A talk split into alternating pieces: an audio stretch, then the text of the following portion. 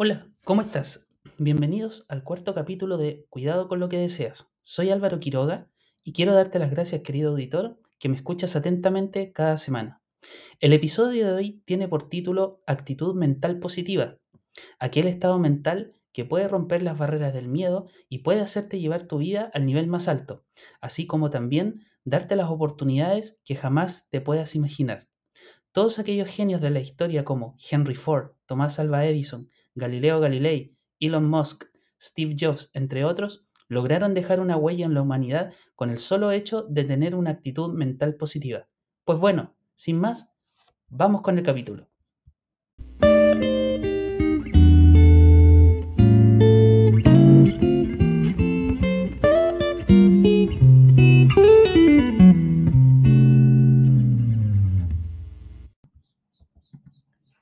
La actitud mental positiva se manifiesta cuando la persona dirige sus pensamientos para ver la vida con posibilidades, abundancia, oportunidades y es proactiva.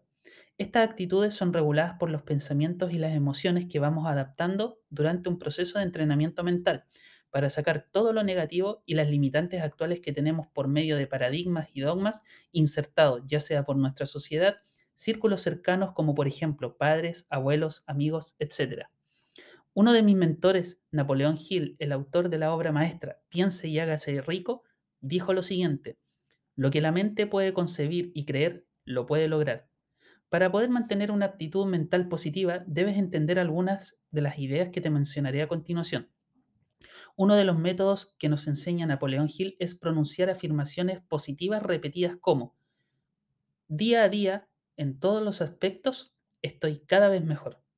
Las afirmaciones repetidas con frecuencia y con emoción afectan a nuestra mente subconsciente generando un cambio de actitud.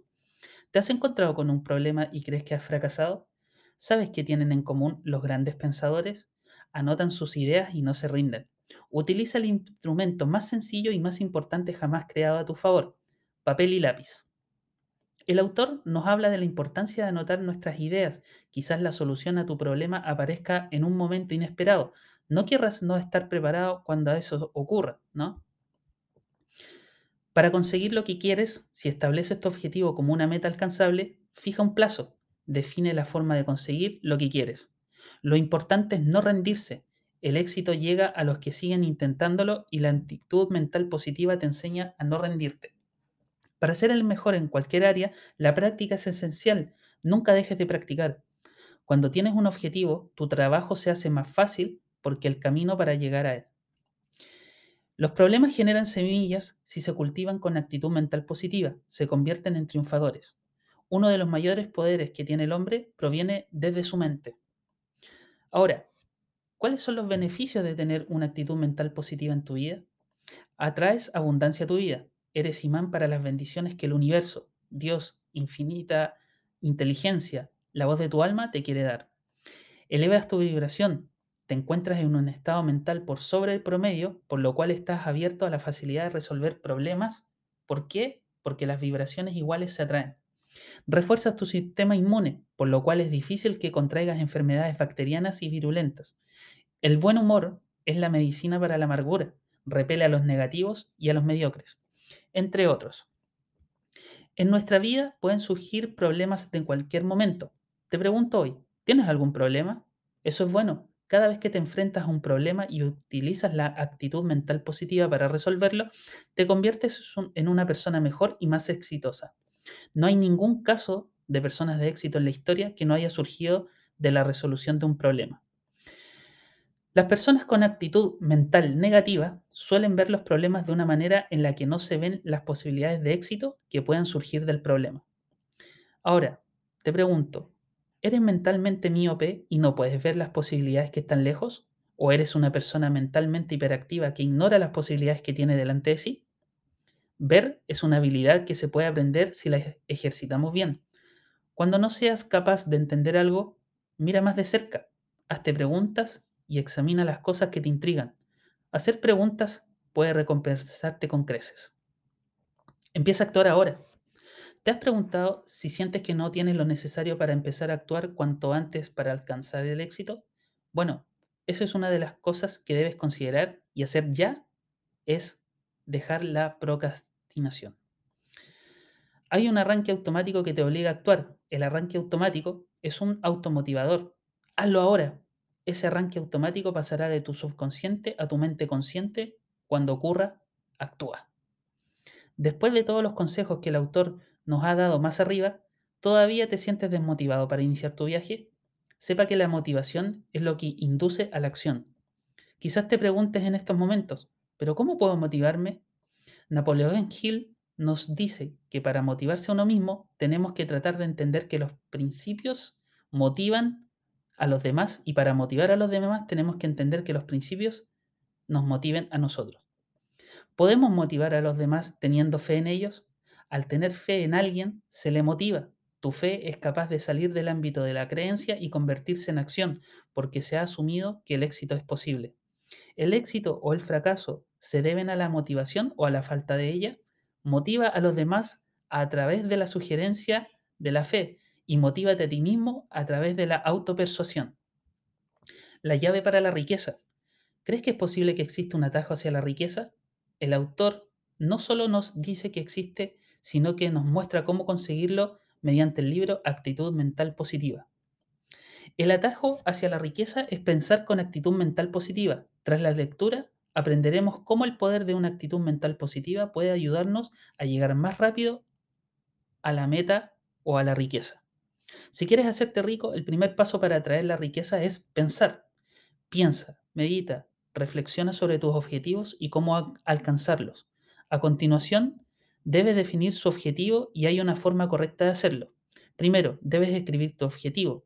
Segundo, crea un plazo de entrega.